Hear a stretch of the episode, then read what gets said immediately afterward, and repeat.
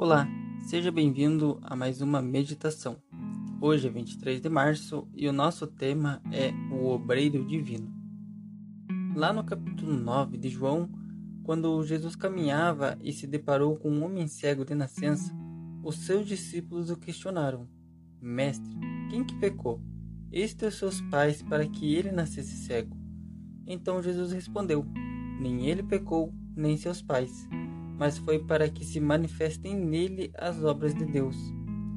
É necessário que façamos as obras daquele que me enviou enquanto é dia. Deus tem um propósito em enviar dificuldades a seus filhos. Ele nunca os dirige de forma diferente daquela que eles mesmos escolheriam se pudessem ver o fim desde o princípio e discernir a glória do propósito que estão cumprindo.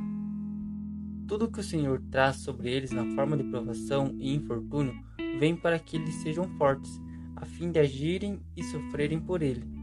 Enquanto clamam a Deus por ajuda, ele responde: Aqui estou. Nós cristãos somos as joias de Jesus.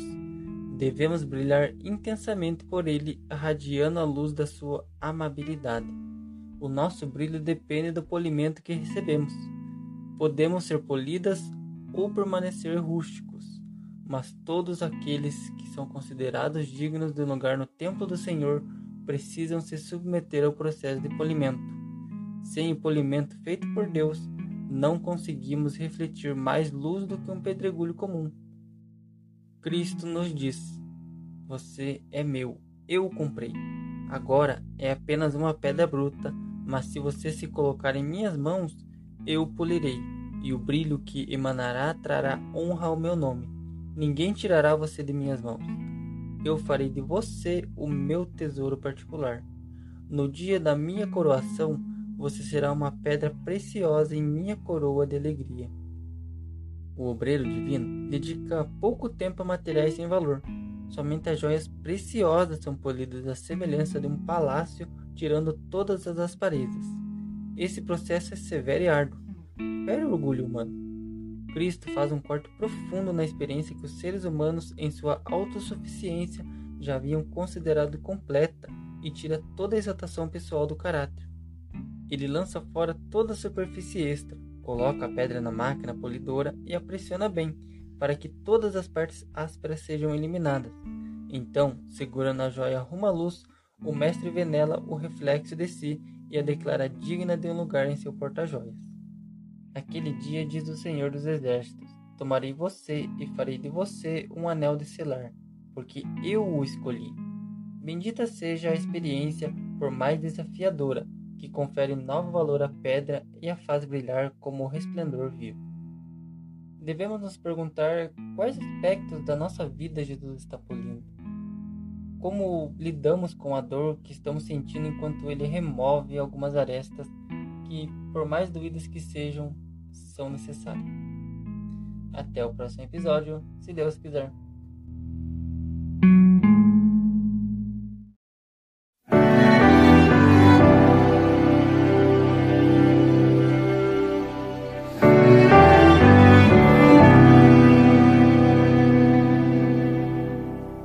Não tenha sobre ti um só cuidado qualquer que seja,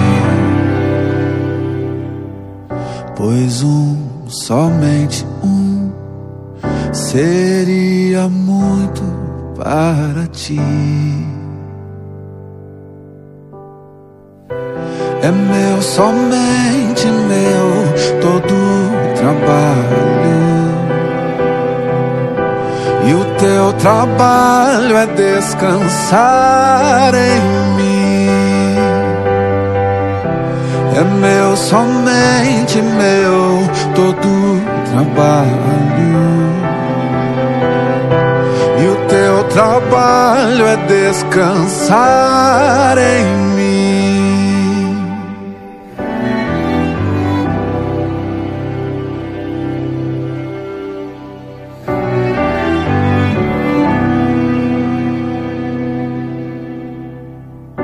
Não temas quando enfim tiveres que tomar decisão. entrega tudo a mim, confia de todo o coração. É meu, somente meu,